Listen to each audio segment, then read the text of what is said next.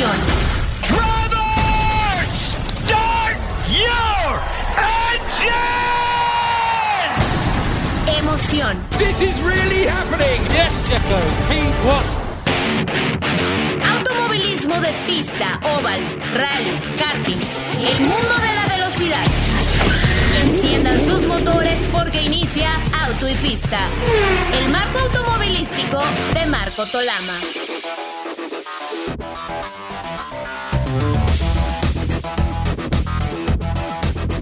Tal amigos? Qué gusto saludarles. Bienvenidos a una edición más de Auto y Pista. Soy Marco Tolama, acompañado por Alex Rubio y Pablo de Villota, de Querétaro Alex, desde Madrid, España Pablo. A los dos la bienvenida y vamos por supuesto a platicar eh, acerca del Gran Premio de Abu Dhabi. Esta final de finales que seguramente se recordará por mucho tiempo, por todo lo que sucedió. Este, este script del año en la máxima categoría fue inimaginable para el más creativo de los que normalmente, hacen esto para el teatro o el cine. Así que, y, y el final también, por supuesto, un, un thriller, como, como se llama por ahí, que, que pues, resultó a favor de, de, quien ahora es campeón por primera vez en su carrera. ¿no? Bienvenido, Alex. Mi querido Marco, Pablo, amigos de Auto y Pista, pues creo que ya lo, lo, dijiste puntualmente, un final realmente increíble, vamos, emocionante de principio a fin, lo que estábamos esperando. Al final creo que se cumple con lo que, con lo que esperábamos de esta temporada, dramática hasta la última vuelta y creo que cumplió de una manera eh, pues adecuada. Pablo, bienvenido por supuesto, con el gusto de saludarte siempre y, y desde luego creo que, que, terminó esto con un sabor especial, pero bueno, pues ya, ya terminó, eh, está finalmente lograda la victoria de que de uno de los que tenía que hacerlo para poderse coronar como campeón.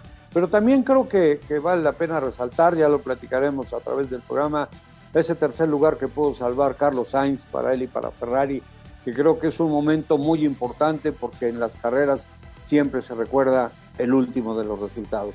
Y él se cierra la cortina del 2021 con un podio para él, después de un año en el que me parece que poco se esperaba que esas imágenes de Carlos se pudieran ver, ¿no? Sin duda, sin duda. Bueno, fíjate, estás comentando lo del guion cinematográfico. Yo creo que si antes de que hubiera ocurrido esta carrera se le ocurre a alguien decir, bueno, vamos a hacer un guion y, y empiezan a decirle, bueno, y entonces, y sacamos un coche y, y, un safety car y cinco vueltas antes del final y luego se va, le, le dicen, oye, mira, para que se te está yendo la mano con el guion y, y esto no se lo va a creer nadie pero es que, es que ha sido así, ha sido una cosa realmente impresionante. Y, y yo, eh, bueno, pues como aficionado también a la Fórmula 1 de toda la vida, no soy antifutbolero, pero reconozco que hoy tengo una satisfacción enorme porque aquí en España, al menos, allí donde vas, en las redes sociales, eh, eh, te cruzas con cualquiera ahora mismo por la calle que siga un poco el deporte y es impresionante eh, la repercusión que esto ha tenido en un país que España al final es parecido a México en ese sentido, que es eminentemente futbolero ¿no? y, lo capitaliza todo. Así que yo creo que es un día extraordinario para la Fórmula 1. El hecho de que ahora esté Mercedes reclamando, eh, yo creo, bueno, ojalá que no haya cambios porque a fin de cuentas eh, lo que hay que ver es que a veces ha podido favorecer la decisión de los comisarios a Lewis Hamilton, a veces ha podido favorecer a Max Verstappen, unos dicen que deberían de haberle sancionado en tal circuito de forma más dura, otros que sí a Lewis Hamilton. Yo creo que si hacemos un análisis un poco desapasionado, Max es un justo campeón.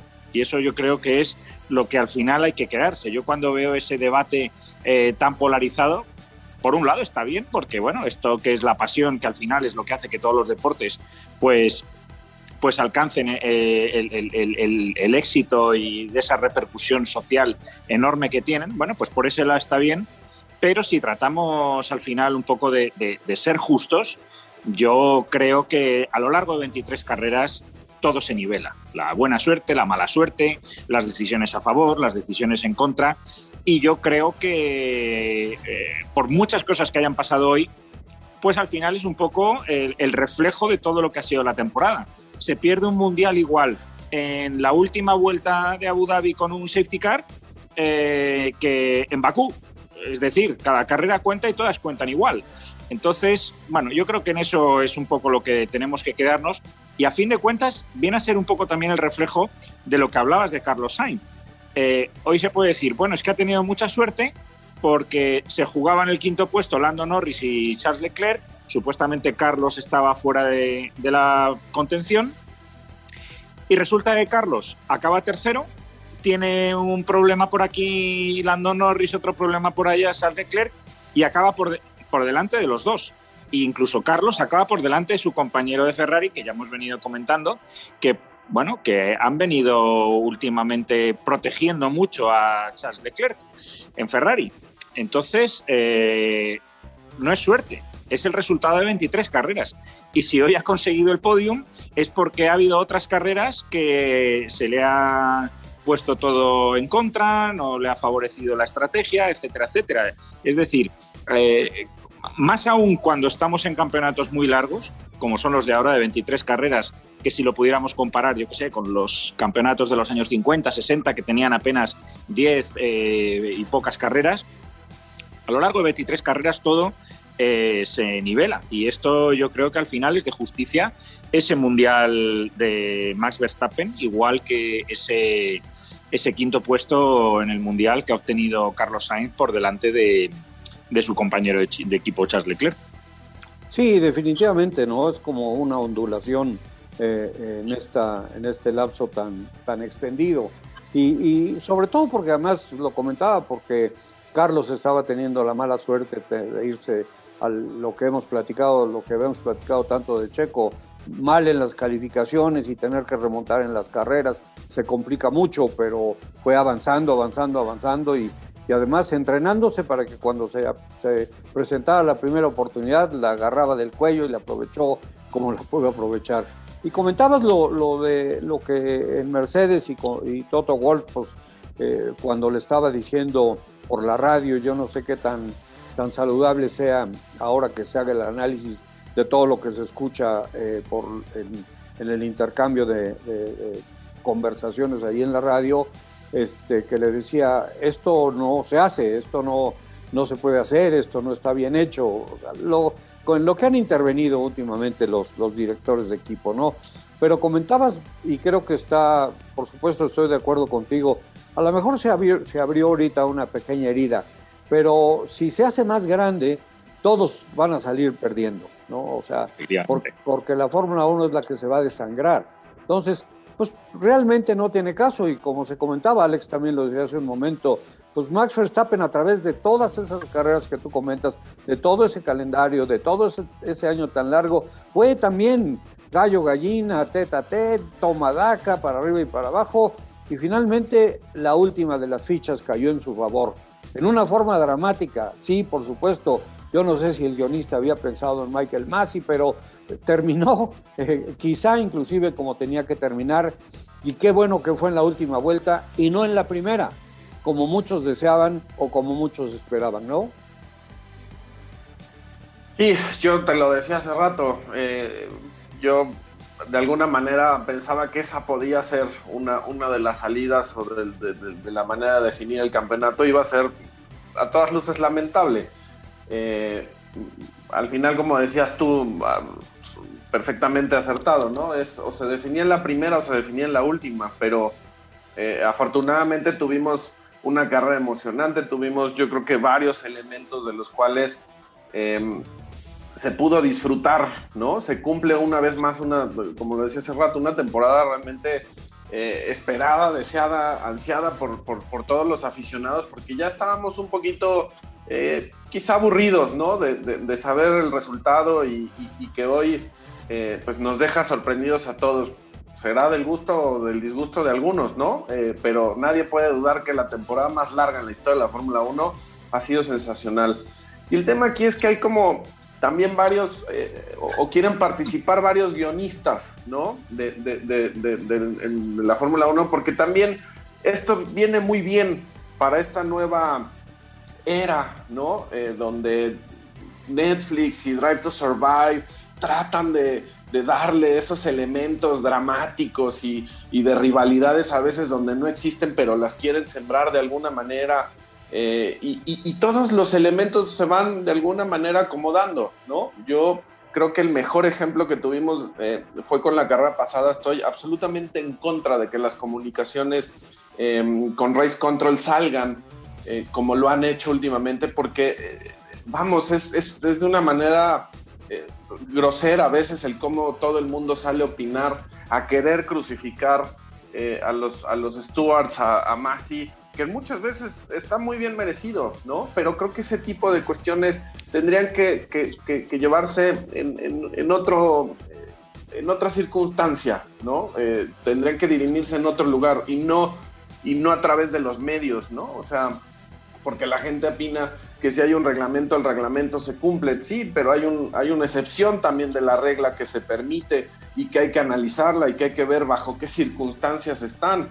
Y me parece que, hoy también estuvimos así, de vivir uno de esos momentos realmente eh, para crucificar a Masi y a todos los que estuvieran en Race Control, ¿no? Este, porque la cosa no, no, no, no iba a dejar contentos a, ninguno de los que estábamos en ese momento viendo. Entonces, la verdad, yo, yo me quedo con, con, una temporada sensacional, con un resultado ganado a pulso, con, con, idas y venidas, tanto Hamilton como Verstappen tuvieron a lo largo de la temporada sus altibajos, y cómo incidieron también muchos otros pilotos como Bottas, como Checo, como muchos otros protagonistas que de alguna manera pues estuvieron ahí también en, la mezcla, ¿no?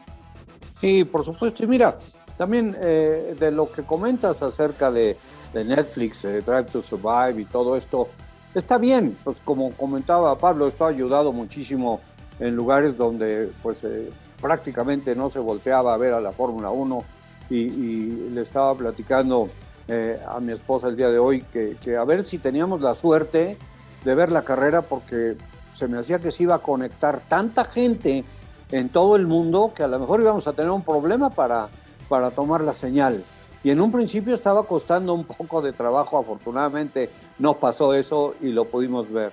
Pero regresando al tema de, Netflix y eso, está todo maravilloso porque a la Fórmula 1 le ha ido muy bien y hoy se salvó de poder este, quedar manchada con, con un tema controversial que no tuviese nada que ver con lo que pasa en la pista, etcétera, etcétera, pues porque los equipos trabajaron bien o hicieron su máximo esfuerzo. Red Bull con su manual en la mano fue cambiando estrategias, trabajando en estrategias, llevando a cabo estrategias y, finalmente, bueno, pues en la suma les dio resultado. Pero también creo yo que hay que, hay que ser, que, tiene que tienen que ser muy cuidadosos en que esto no se pase, que, que no, que no se les pase la mano con el tema de de crear los dramas, porque entonces como deporte ya sabemos que la Fórmula 1 es un deporte espectáculo, pero es un balance me parece que es muy delicado y no se puede convertir en más espectáculo que deporte. Entonces tiene que cuidar, no sé si estén de acuerdo con ello, esa, esa, esa imagen a través de, de manejar las cosas de la mejor manera, pues para que se pueda mantener, primero que nada, con lo que es la Fórmula 1, el, tipo de crisol que es con los talentos más, más eh, eh, grandes del mundo y, este, y, no, y no se pierda en, algo, eh, digamos, que, que, se ha tocado por la frivolidad, ¿no? Sí, yo, yo aquí la verdad tengo un poquito el corazón dividido, porque, a ver, por un lado, mi, mi, mi, mi alma, por así decirlo, de aficionado purista de toda la vida, me dice que, bueno, como dice Alex, que esto de que se vean las comunicaciones, pues está muy mal. Pero al final, ¿qué ocurre? Que es que no es casual, es deliberado que, al final la organización Liberty, claro que quieren que salgan esos audios al aire y al final, bueno, pues toda esta polémica y todo esto que, que se genera alrededor y unos opinando en contra y que esto es tal y que esto es cual y, y al final todo ese debate pues acaba trayendo también que, pues lo que decía, esa pequeña victoria que de pronto hoy la Fórmula 1 está por delante del fútbol, una cosa insólita. Pero, pero, y entonces ya, ya viene esa cosa que me dice a mí, bueno, tampoco entonces estarás tan triste, porque al final digamos que tu deporte preferido ha, ha conseguido, a lo mejor no de, la forma más ideal para los puristas, por así decirlo, ¿no? Pero, pero, pero eso es un hecho. Y, y luego que, que yo creo que también muchas veces eh, ojo con, algún sector también de los puristas, porque, por ejemplo, hemos visto eh, que la actitud de la prensa británica, que tradicionalmente ha sido, bueno, pues muy mesurada, ha sido una, eh, una prensa, digamos, no excesivamente partidista acerca de sus pilotos, el comportamiento que han tenido con Max Verstappen esta última carrera ha sido absolutamente lamentable porque han llegado, eh, o sea, hemos llegado a, leer cartas a Max Verstappen diciendo que no choque. O sea, es decir, bueno, usted está ya eh, dando por hecho que este piloto va a ir deliberadamente a chocar a Hamilton. O sea, se, han leído cosas muy gruesas alrededor de Max Verstappen que no, bueno, sí, efectivamente, no será el piloto eh, que haya demostrado la mayor deportividad del mundo, pero que es que Luis Hamilton tampoco es una hermanita de la caridad. Es decir, aquí todos juegan duro. Y lo que no me ha gustado es que, sin embargo, eso ha venido de ese sector que sí que se llama, digamos, un poco, entre comillas, purista del Reino Unido, que desde mi punto de vista han perdido completamente el norte. Porque eh, ha sido, yo creo, bueno, tanto que eh, hemos visto, por ejemplo, también que ha tenido Christian Horner que pedir la retirada de un anuncio que felicitaba la Navidad el canal de televisión Se oficial. Pasaron. Oficial, el canal de televisión oficial británico sacaba una felicitación de Navidad con Max Verstappen chocándose. Eh, es decir, que, medios de los más prestigiosos, la, la, televisión oficial que tiene garantizado el contrato por parte de Liberty para retransmitir la Fórmula 1, que llegue a hacer ese tipo de cosas, al final también dice, bueno, vamos a ver un poco también, porque ciertos puristas también, eh, mejor si es así, que estén callados. Porque, porque no está viniendo, por así decirlo, de gente que es unos recién llegados a este deporte. Estamos hablando de, lo que es el corazón puro de la Fórmula 1 y hay un, tema aquí que, se debería preguntar a lo mejor eh, Liberty en este anglocentrismo tan fuerte que tiene la Fórmula 1. ¿Qué es lo que ha ocurrido para que en el mismo circuito de Abu Dhabi, que para quien haya podido asistir alguna vez, es eh, básicamente población, por así decirlo, eh, de, eh, de expatriados.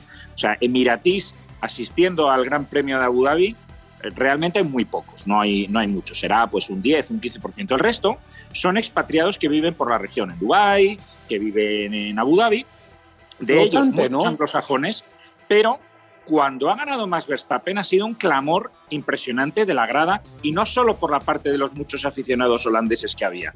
Y cuando empiezas a dar un repaso, también ves que hay un cierto clamor que todo el mundo lleva un poco con Max Verstappen y no solo por esta cuestión de, bueno, siempre eh, ponerse de parte del, que le llaman el underdog, no, es, es que hay también una cierta ya hartura sobre ese, ese poderío británico para marcar un poco eh, el bien y el mal en la Fórmula 1 y, verdaderamente yo creo que, eso, eso que se ha hecho sí que es lo que está muy mal y va absolutamente en contra del deporte.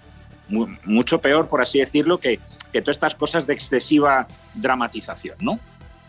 Sí, por supuesto. Mira, y, tienes razón, pero aparte del hartazgo, de todas maneras siguió siendo una, una entidad eh, británica la que le dio la victoria o el campeonato a, Max Verstappen, porque de ahí, de ahí se genera todo lo que tiene Red Bull en la cuestión técnica, ¿no? De, para el equipo, eh, excepto por el tema de que... Pero es un piloto holandés, es un claro, no, no, no, no. licencia austriaca. Totalmente de acuerdo, totalmente de acuerdo contigo. Bueno, pues ahí está, este, por supuesto, eh, los himnos, algo completamente diferente y bienvenido, estoy de acuerdo. Eh, eh, la otra situación eh, porque se me está yendo un poquito la, idea de, lo que, de lo que te iba a comentar, y este, es la de, ya se me fue, bueno, ni modo, este, ahorita ya, ya regresará, pero este, va, en, el, en, el, sentido de, no, no, no, bueno, pues es que todos nosotros estamos todo el tiempo, le decía antes de arrancar el programa a Alex que, no sabía de repente ni qué pensar hacia tantos ángulos que tienes que voltear este, y, lo que comentabas de, ya, ya me regresó, ya qué bueno, mira. del tema que tú decías de que Max Verstappen no iba a salir a buscar, digamos, la colisión, el choque para que ahí se terminara todo, pero tampoco era un enemigo de que sucediera, creo yo. O sea, si hubiera pasado, él igual y no se hubiera medido tanto, no lo hubiera evitado tanto como en su momento lo estuvo evitando eh, Lewis Hamilton. Lewis Hamilton no quería que, eso sucediera y, lo evitó lo más que se podía. Siento yo, pienso, tengo la impresión de que a Max no le hubiera importado que, hubiese eso eh, terminado en lágrimas con un incidente, ¿no? No, porque pues ahí eh, evidentemente el que salía perdiendo era, era Luis, ¿no? Eh, en el momento en el que quedara fuera, o, los dos, pues en automático ahí eh, después de alguna revisión, quién sabe bajo qué, eh, qué, tanto escrutinio por parte de la dirección de carrera como para determinar si, si fue un incidente o no de carrera, pues finalmente hubiera terminado eh, cayendo del lado de Max y, ahí se acababa, ¿no? Y ya nada más quedaba por ver quién, quién en algún momento podía llevarse con, con, pues, con el triunfo de la última carrera, que hubiera sido completamente irrelevante una vez que se hubiera definido el campeonato. Eh, la verdad es que en, ese, yo creo que en ese sentido los dos eh, se comportaron, ¿no? De, buena eh, pero como lo dices, ¿no? Si hubiera sucedido, Max creo que no se hubiera molestado con la situación, ¿no? realmente creo que ya el, hubiera en este sentido no, no, tendría mayor sentido. Lo, lo, cierto está en que la carrera como tal tuvo elementos importantes como lo que hizo, por ejemplo, Checo Pérez, ¿no? Eh, porque en ese, en ese punto tener una buena arrancada eh, y después ir trabajando en pro de la, de la causa de Max, pues cuando se da la situación, en realidad Checo ha sido quizá el único que nos ha regalado a lo largo de, la temporada, pues esas, esas batallas reales con Luis, ¿no? que no son las de Max, porque Max va al, choque, va a sacarlo, va, a tratar de, que la situación quede, caiga de su lado. Y creo que en el caso de Checo, pues se ha podido eh, plantar como, como un piloto eh, que le ha dado el espacio, que las maniobras han sido sensacionales. Yo lo que trataba de pedir, Luis, de, de ver si había alguna cuestión antideportiva, la verdad es que qué maniobras hizo, ¿no? Y no, nada más en esta carrera, en, muchas otras. No, bueno, y trabajó en ello desde la calificación. Eh, salir y con, una precisión de reloj suizo, ayudar a Verstappen con el corte de aire, pues fue excelente, fue fantástico. Eh, hizo su trabajo, pues fue para lo que lo contrataron. No es regatearle, no es quitarle mérito, para nada. Sin embargo, pues es para eso, es para lo que estaba y lo, lo hizo muy bien. Hubo un momento cuando ayudó a que se acercara Verstappen como se acercó en que Verstappen por la radio, radio le dijo leyenda, legend, le dijo. O sea, eh, con un, en un, en un, eh, en un explosivo, en una expresión momentánea o, instantánea de agradecimiento. Entonces, está bien, está por supuesto que hizo su trabajo. Por otro lado, bueno, pues está Walter Botas que parece que dijo, yo no quiero saber nada de esto, este, eh, no me voy a meter aquí, ni a favor ni en contra, yo ya me voy, yo ya no tengo que ganar o que perder aquí, ya el equipo va a ganar el campeonato de constructores, que finalmente también es para lo que yo estoy, eh, para ayudarles, en fin, yo pienso, ¿no? y Checo fue más comprometido. Y me parece que eso es lo que tiene que hacer un profesional, sobre todo si esa es la razón por la cual lo llevaron ahí, por su experiencia, etcétera, por lo que podía hacer, que demostró que, que pudo hacer, ¿no? Ahora, por otro lado. Digo, perdóname, nada más que, te interrumpa. Yo lo puse porque también se hablaba que podía ser uno de esos factores eh, que incidiera de una forma negativa, ¿no? O sea, se hablaba mucho de Checo y se hablaba mucho de, de Valtteri, que podían ser justamente esos elementos disruptivos en, la definición del campeonato y creo que al final los dos mantuvieron esa, esa, pues ese profesionalismo, ¿no? Sí, aunque si tú recuerdas, si, si ustedes recuerdan y nuestros amigos lo recuerdan, este eh, Checo en su afán de ayudar, de apoyar a Max Verstappen, por poco y se lo lleva por delante en la arrancada del Gran Premio anterior. Entonces, eh, esos también son riesgos que se corren, ¿no? El de no me ayudes, compadre, ¿no? Cuando me estás, tratando de hacer lo mejor eh, por mí y, sale el tiro por la culata, ¿no? Y bueno, pues eh, vamos a tener que hacer nuestra pausa de medio programa, pero también creo que vale la pena platicar un poquito de lo de botas y sobre todo yo no sé qué opinan ustedes, Pablo, Alex y nuestros amigos, la, el sentido de urgencia que había para que Max Verstappen se coronara, porque hay una cantidad de interrogantes para partir del 2022, sobre todo si es que cambian las cosas radicalmente como se espera y puede haber inclusive una mayor competitividad y oportunidad para otros. Pero me gustaría que comentaran de esto regresando del corte. Volvemos. Auto y pista, el mundo de la velocidad.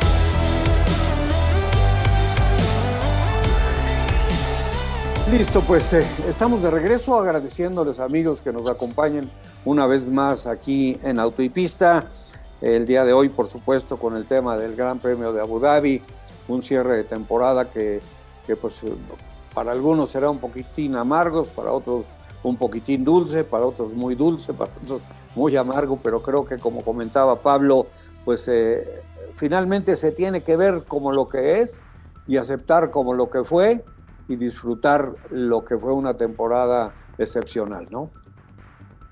Totalmente, es que yo, mm, yo diría que si tengo que eh, poner en un ranking de las mejores temporadas de la historia, esta temporada sin duda tiene que estar entre las tres mejores de la historia. Es, es algo lo que hemos vivido fantástico y además dos extraordinarios pilotos de poder a poder, como son Luis y como Max, y, lo único es que eh, al final lo que se demuestra también es que por muy buenos que sean Lewis Hamilton y Max Verstappen, la Fórmula 1 no deja de ser al final un deporte de equipo y todo cuenta, cada detalle cuenta. Y aquí, pues claro que ha contado mucho la labor de Checo en este título mundial, por supuesto, y, yo creo que el aporte eh, ha sido en ocasiones más decisivo que el que ha tenido Valtteri Bottas respecto a Luis Hamilton. Y muchas veces cuando oímos a Luis o oímos a Toto en la radio protestar sobre las maniobras que ha hecho Icheco, que por otro lado están absolutamente dentro de la legalidad porque estaban disputando posición, tú puedes discutir que te parezca más o menos deportivo, pero desde luego antirreglamentario de ninguna manera. Y habría que preguntarles tanto a Luis Hamilton como a Toto Wolf ¿Y ustedes qué hubieran hecho en el caso contrario si Valtteri Bottas estuviera en esa situación? Hubieran hecho lo mismo. O sea, no, no, no pretendan dar aquí ningún tipo de elección en este, porque eh, aquí todo el mundo compite duro y todo cuenta. Cuentan las paradas de, boxes para cambiar eh, las llantas, que Red Bull ha estado excepcional. No han cometido apenas errores. Cuenta todo eh, lo que ha hecho Honda en su último año en la Fórmula 1 como motorista oficial, que, que, al final ha tenido un motor muy fiable, lo han conseguido. O sea, es, es un deporte, por, por, mucho que nos fijemos en, en, lo que es Max Verstappen y Lewis Hamilton, la importancia crucial de, de lo que es aquí el, el, equipo y que cada detalle cuenta. Sí, definitivamente, eh, totalmente de acuerdo y mencionas a Honda eh, yo no sé si esto en determinado momento les mueva, como se dice coloquialmente, el tapete y decir, caray, otra vez nos vamos en uno de los momentos cumbres para, para la marca. Y, a lo mejor, bueno, no dudo que, que, den un giro de 180 grados y digan, bueno, pues, ¿saben qué? Mejor si nos quedamos, pero porque pues, son planes corporativos que difícilmente, eh, como los grandes transatlánticos, cambian de rumbo con facilidad, pero, pero sí, la verdad es que inclusive si ya no tuvieron eh, su Gran Premio de Japón para celebrar, cuando menos tuvieron un final de temporada en que se les veía, se le veía al ingeniero, al principal ingeniero de Honda, con una cara de felicidad, normalmente no tan evidente en la cara de los japoneses, pues siempre están como si estuvieran jugando póker, pero, pero sí da gusto, ¿no? Porque lo estaba, lo estaba eh, festejando interiormente con, con, mucho, con mucho entusiasmo. Entonces, eso. Perdóname que te diga un, detalle a esto que comentas, Marco, porque es casualmente esta semana pasada, pues estuve, bueno, estuvo, estuvo eh, aquí haciendo una visita por Madrid Hiroshi Fushida. Hiroshi Fushida es el primer piloto japonés de la historia de la Fórmula 1. Y bueno, es un buen amigo y, y, suele venir siempre una vez al año por España y nos vemos. Y claro, obviamente estábamos hablando de todo este tema y le pregunté, eh, pero Hiroshi, ¿cómo es que Honda eh, ahora que, que puede ganar se marcha? dice, precisamente así somos los japoneses. claro. Eh, y me llama mucho la atención para decir, si ganamos ahora y nos vamos, ya está, trabajo hecho. Y, claro, me recordó de cómo se fue también Honda de la Fórmula 1 la, la, vez anterior, un poco, ¿no? Como, como también un poco decir, no, es, es el momento que si lo hemos hecho horrible, desaparecemos y si hemos ganado, desaparecemos igual, porque ahí, se va a quedar, ¿no? Me llamó, me llamó, mucho la atención el comentario. Sí, la verdad, y, aunque, eh, por supuesto, aunque felices de la vida por lo que heredaron en ese entonces al equipo de, de Brown, este, porque le dejaron, digamos, la mesa servida, los otros nada más llegaron y se comieron el banquete y se lo comieron completito, ¿no? Aquí la cuestión es que eh, realmente les costó muchísimo trabajo, eh, sin sabores, eh, críticas, por ejemplo, lo que pasó con, con, este, con Fernando Alonso, con, o sea, cuando no, cuando no parecía que pudieran caminar, aunque quizá como último recurso, pues los toma Red Bull y, afortunadamente pues le dan un giro a todo empiezan a crecer, crecer, crecer, como solamente puede crecer una poderosa eh, casa automotriz de la, del, calibre de, Honda, ¿no? Y lo lograron, y tienes razón, eh, puede llegar, como te decía eh, el expiloto, tu amigo, este, en el momento en que triunfamos, bueno, ya lo hicimos, mejor ya nos vamos. No vaya a ser que el próximo año nos pongan una tunda espantosa, mejor disfrutamos de nuestra gloria, ¿no? Así y claro, y eso es interesante también en el, en, el, sentido de cómo se va a dibujar justamente la próxima temporada, eh, porque pues la incógnita es enorme, ¿no? Eh, sobre cómo vayan a desarrollar eh, pues lo que se tiene para adaptarlo a este nuevo reglamento, ¿no? Y, y, cómo van a incidir ahí, pues, tanto los, los motoristas como los pilotos, en fin, o sea, creo que viene una etapa bien interesante y sí coincido, creo que era, era ahora o nunca, ¿no? Para Max Verstappen porque no sabemos qué va a pasar la próxima temporada porque lo comentábamos también eh, de cómo Mercedes instaba a Red Bull a media temporada, decir, señores, ya paren, este, empiecen con el desarrollo de lo que viene porque eso va a estar más complicado y cómo vimos que a lo largo de la temporada hasta la última carrera estos dos equipos llegaron buscando el último eh, milímetro de desarrollo, de posibilidad, de velocidad, de lo que encontraran para que el campeonato eh, pues, eh, se definiera como, como, como, se definió al final. Entonces, ¿cómo va a afectar? ¿Quién sabe? No, no, la verdad es que son, son equipos tan poderosos, tan bien organizados, que ya tienen también perfectamente bien delineado lo que van a hacer para el próximo año. O sea, no, no, no se van a quedar a esperar a partir del mañana empezar a trabajar, por supuesto que no. Y con todo lo que lograron eh, en, esta temporada, pues me parece que va a ser ahí una cuestión interesante ver. Claro, en el caso de Mercedes, la llegada de George Russell va a modificar la ecuación, vamos a ver eh, con, qué, con qué ánimo llega, si le va a querer llegar a pelar algo a Luis o, va a llegar primero a, pues a eh, comportarse, ¿no? A, seguir las normas. Eso va a ser interesante de, ver. Y yo creo que Ferrari también tendría en algún momento que ser un equipo que resurja, ¿no? Junto con McLaren. Entonces, si logramos que la próxima temporada se monten más protagonistas a la pelea, señores, bienvenidos. Esto, esto va a poner mejor todavía.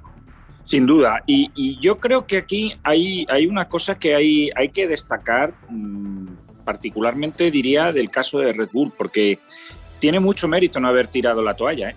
Eh, no han bajado los brazos. Eh, en esta, fijaos en estas últimas carreras, cómo podía haber cundido el desánimo ante la evidente superioridad desde el Gran Premio de Brasil de Lewis Hamilton, nunca se sabrá con este último motor que ha incorporado.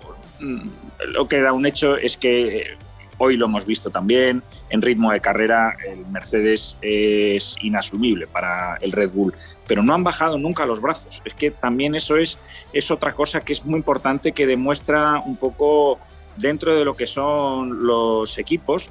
Pues, por ejemplo, hablaba eh, Carlos Sainz eh, de, bueno, de lo que era la lucha con McLaren que ha llevado a lo largo de la temporada. Y bueno, y, en cierto modo decía que desde Monza hasta ahora no es que McLaren haya tenido un bajón, es que realmente Ferrari ha cometido menos errores en, las estrategias, han sido más consistentes los dos pilotos, han sumado más puntos, pero se, vio que el tercer puesto ayer de Lando Norris es que McLaren por coche sigue allí. Así que al final eh, vamos a ver el impacto que tiene también un poco el límite presupuestario, porque esto es un arma doble filo. O sea, en teoría, este límite presupuestario a quien perjudica es a los equipos más poderosos, véase Mercedes o Red Bull en este caso, pero es que mm, yo muchas veces tengo mis reservas con, este tipo de cuestiones de los límites presupuestarios, porque, por decir algo, ¿tú cómo controlas el I D, la investigación el desarrollo que está llevando Mercedes, su propia fábrica, no la de Fórmula 1, todo lo que es la investigación de desarrollo de, tecnologías híbridas en Alemania, con los miles de ingenieros que tiene ahí, en los proveedores que pueda tener Mercedes que estén desarrollando cosas, con, con Bosch, o sea, eso está fuera del presupuesto de una Fórmula 1. Perdón, pero perdón, que es lo que creo que le ayudó tanto a Mercedes a partir de 2014. Efectivamente, y eso está fuera del límite presupuestario, con lo cual yo digo, bueno, vamos a verlo, porque eso que en teoría parece que, equipos que están un poco, por así decirlo, jugando eh, con, menos presupuesto, es que a lo mejor las diferencias eh, se amplían en lugar de reducirse. En fin, yo creo que ese va a ser uno de los asuntos que además va a traer mucha polémica y que va a marcar eh, quién va a estar fuerte eh, y quién no el año que viene. Ahí, por ejemplo, creo que quien tiene un poquito más que perder a pesar de todo lo que están invirtiendo es Aston Martin, porque a fin de cuentas están, están solos, están, están más solos. Alpine también está solo, pero Alpine a fin de cuentas no deja de pertenecer a, un poderoso grupo automovilístico que también en cierto modo puede beneficiarse de, bueno, de, esas estructuras paralelas que existen dentro de, dentro de la, empresa matriz. Así que bueno, vamos a ver porque, porque creo que, ahí va a estar una de las claves. Sí, y también creo que hay que poner ahí un ingrediente adicional, ¿no? Eh, pues también termina la era Jantos, ¿no? Dentro de la FIA.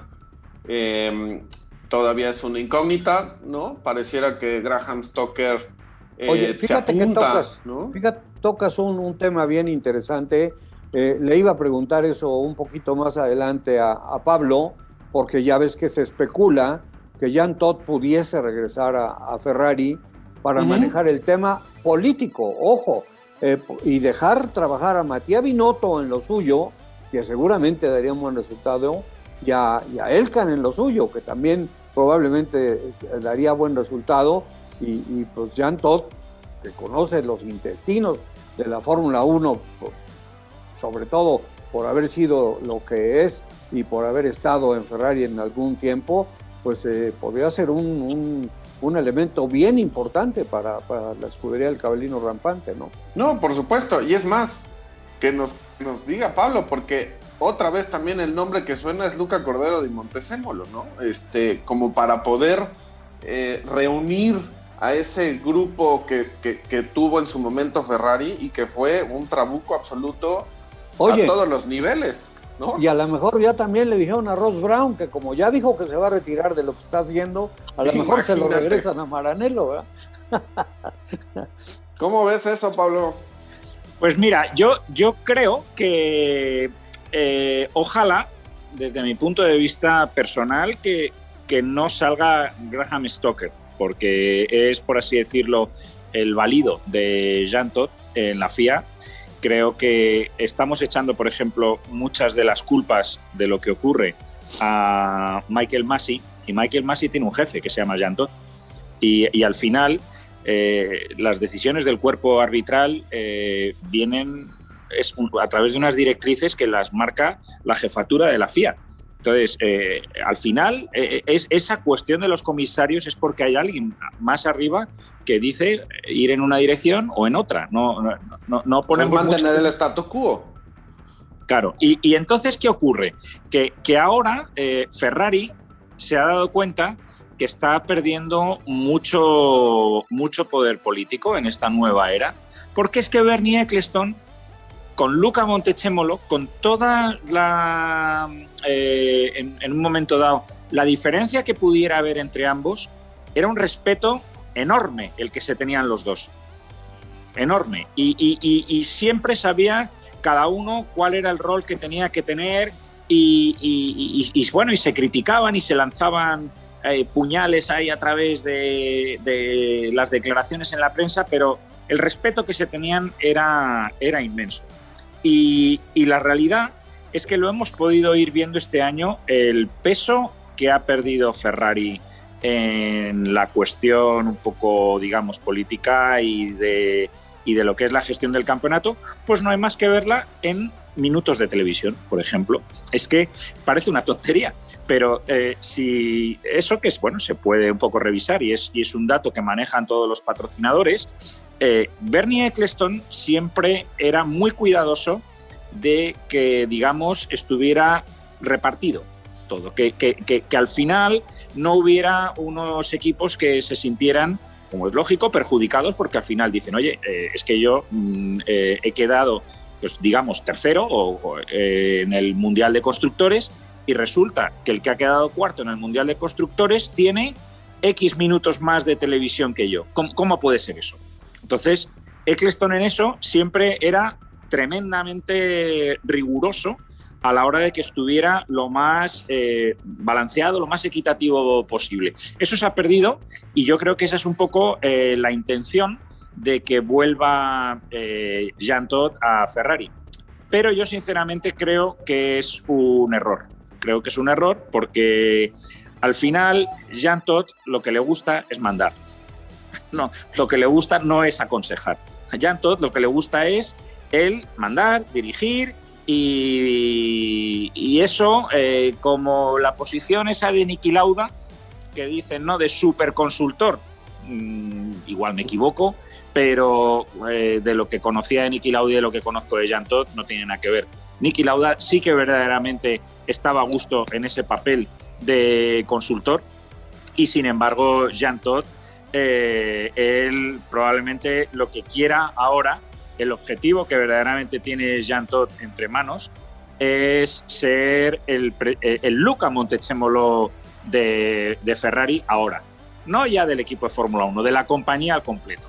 Porque a fin de cuentas, eh, y no, ya esto da como tenemos ahora muchos programas para hablar sobre todo esto durante el invierno, pues ya nos extenderemos, pero eh, no hay que olvidar que el fichaje que han hecho en Ferrari de Benedetto Viña eh, puede ser una persona, por así decirlo, muy competente desde el punto de vista tecnológico. Pero una empresa como es Ferrari, que es una compañía, a fin de cuentas, casi, yo no digo ni siquiera automovilística, es una compañía que vende sueños, es de glamour, es de lujo. Eh, de hecho, su cotización en bolsa tan elevada se debe mucho más al ser una compañía del sector de lujo que ser una compañía del sector del automóvil. Y la diferencia respecto al tipo más glamuroso de Italia, que es un país lleno de gente glamurosa, como es el caso de Luca Montechemolo, a tener ahora al frente de la compañía a una persona como Benedetto de Viña, pues que podría ser el, pues no lo sé, el, contable aquí de la oficina de, aquí al lado según salgo de la puerta de mi casa, pues claro, ahí yo creo que es donde entra Jean Todt, que su verdadero objetivo final sea tener esa presidencia de Ferrari. Porque yo, sinceramente, no veo a Benedetto Viña eh, una persona técnicamente irreprochable, pero falto de carisma dirigiendo una compañía como Ferrari. Y ahí es donde entra, creo, los rumores de Luca Montechemolo, por, porque lo que tengo claro es que Luca Montechemolo y Jean Todt juntos en la misma empresa no van a volver a estar. Bueno, nunca se puede decir nunca, porque ya, ya vimos que Ron Dennis y Fernando Alonso volvieron a estar juntos. O sea, esto nunca se puede decir nunca. Pero la eh, animadversión que hay entre Luca Montechemolo y Jan Todd, por mucho que, se haya querido disimular, es tremenda. Tremenda porque además, bueno, esto son cosas que ya eh, nos metemos en zona un poco pantanosa, pero eh, por dejarlo un poco así por encima, era un poco de las corruptelas que podía tener uno y otro en sus respectivos sectores.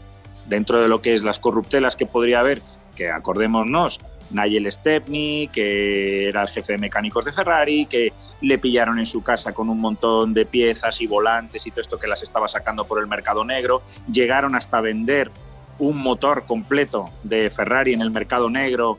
Eh, o sea, es decir, pasaron cosas muy raras. Y también, bueno, pues lo que hemos luego sabido, que parte de toda la cuestión de que si Luca Montechemolo salió de Ferrari por Sergio Marchione es porque Sergio Marchioni estaba eh, sugiriendo eh, más o menos veladamente que Luca Montechemolo se estaba enriqueciendo personalmente, apalancado en su puesto de la presidencia de Ferrari, que en cierto modo era verdad.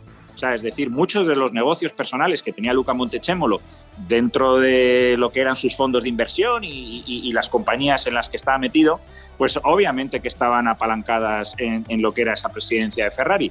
Pero lo que, lo que sí fue es que Jean Todt salió por la puerta de atrás de Ferrari por Luca Montechemolo, porque dijo, ya, ya no te quiero ver aquí. Y de ahí es donde vino la, luego la presidencia de la FIA. Y como pudimos ver también, desde que entró Jean Todt, no ha sido precisamente Ferrari, ni mucho menos el equipo más beneficiado por la FIA, sino probablemente, eh, en cierto modo, el más perjudicado, porque cuando entró Red Bull y, y fue, digamos, en 2010, todas las decisiones que tomó la FIA fueron en contra de Ferrari, fueron a favor de Red Bull. Por poner un ejemplo, si tú a mitad de temporada dices oye, los difusores soplados no son legales, ¿vale? Desde la siguiente carrera no se puede tener difusor soplado. Fernando Alonso ganó en Silverstone 2011 y dice la FIA, bueno, pero como ya empezó el campeonato, eh, a partir del año que viene acabas de sentenciar ese campeonato a favor de Red Bull. ¿Quién está diciendo esa orden? Jean Todt, que es la FIA. Porque si en ese momento Jean Todt dice, no, es que eh, desde la siguiente carrera no lo permitimos. Nadie va a protestar nada porque, a fin de cuentas, eh, tan válida es una decisión como decir, oye, las reglas son las que son, pero no podemos cambiarlas cuando ha empezado el partido, a decir, las reglas son las que son, si esto hemos descubierto que es ilegal a mitad de temporada, pues aunque fuera a mitad de partido, pero como hemos descubierto que es ilegal, no vamos a quitar los puntos anteriores, que eso sí que no se podría hacer, pero a partir de ahora no se permite. Entonces, es, e, eso es Jan Todt el que está detrás. Y entonces, perdonadme que me haya extendido tanto contra esta historia, pero al final es un poco para que todos los amigos que nos siguen un poco entiendan dónde están todos estos juegos de poder tremendos que hay siempre en Ferrari, la familia Elkan, eh, Luca Montechemolo, Jean Todt, eh, eh, los objetivos y las ambiciones que tiene un poco cada uno. No, no, está muy bien, está muy bien. Y bueno, habrá que ver, ya se nos terminó el tiempo, inclusive ya nos pues, pasamos un poquitito, pero esto decías muy importante. Bueno, me quedo para que podamos platicarlo en el siguiente programa con el tema este de Jan Todd, de Ferrari, que tuvo eh, jefes como Ross Brown, como Rory Birne y un soldado en Michael Schumacher. Y también el otro tema de que nos preguntábamos si Michael Massey parecía estar siempre esperando una orden suprema para tomar sus decisiones. Así que bueno, pues... Eh, eh, muchas gracias, eh, Alex, muchas gracias, eh, Pablo, interesantísimo. Gracias y por supuesto, pues nos encontramos el próximo domingo y gracias a todos nuestros amigos por acompañarnos el día de hoy en otra edición de Autopista. Aquí los esperamos el próximo domingo. Es uno de nuestros programas finales del año porque vienen todas las, las fiestas. Pero como decía Pablo, hay mucho, mucho de qué platicar antes de que arranque la nueva temporada de la máxima categoría. El rey ha muerto, vive el rey, tenemos campeón de constructores, tenemos campeón de pilotos y lo hemos disfrutado muchísimo. Un abrazo Alex, un abrazo Pablo, muchísimas gracias. Y abrazo y éxito a Pato. En su, sí, por supuesto. En la prueba de Abu Dhabi vamos a estar platicando de eso también. Hemos cruzado la meta. Auto y pista, el marco automovilístico de Marco Tolama.